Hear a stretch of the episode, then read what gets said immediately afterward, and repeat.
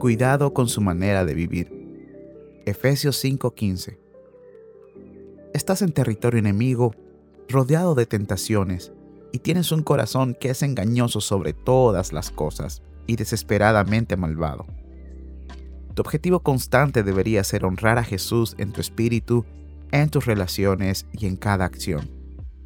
Debes vivir para el Señor, para aquel que murió por ti y resucitó.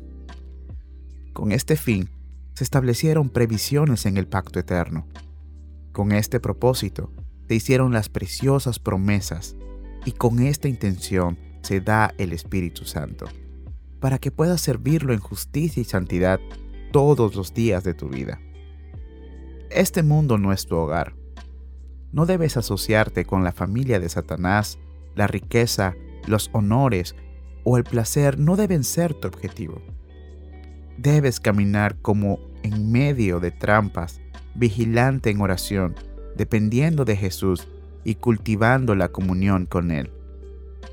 Oh, mantén tu vista en Jesús como tu ejemplo Camina con su palabra como tu regla. No seas temerario ni pretencioso, sino evita la apariencia misma de maldad. Nunca abandones los caminos o las ordenanzas del Señor para unirte a las costumbres del mundo o agradar una fantasía carnal.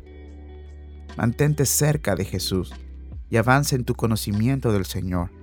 Actúa como un hijo amado regresando a la casa de su Padre que nuestros labios y vidas expresen el santo evangelio que profesamos, que nuestras obras y virtudes brillen para probar que la doctrina es divina.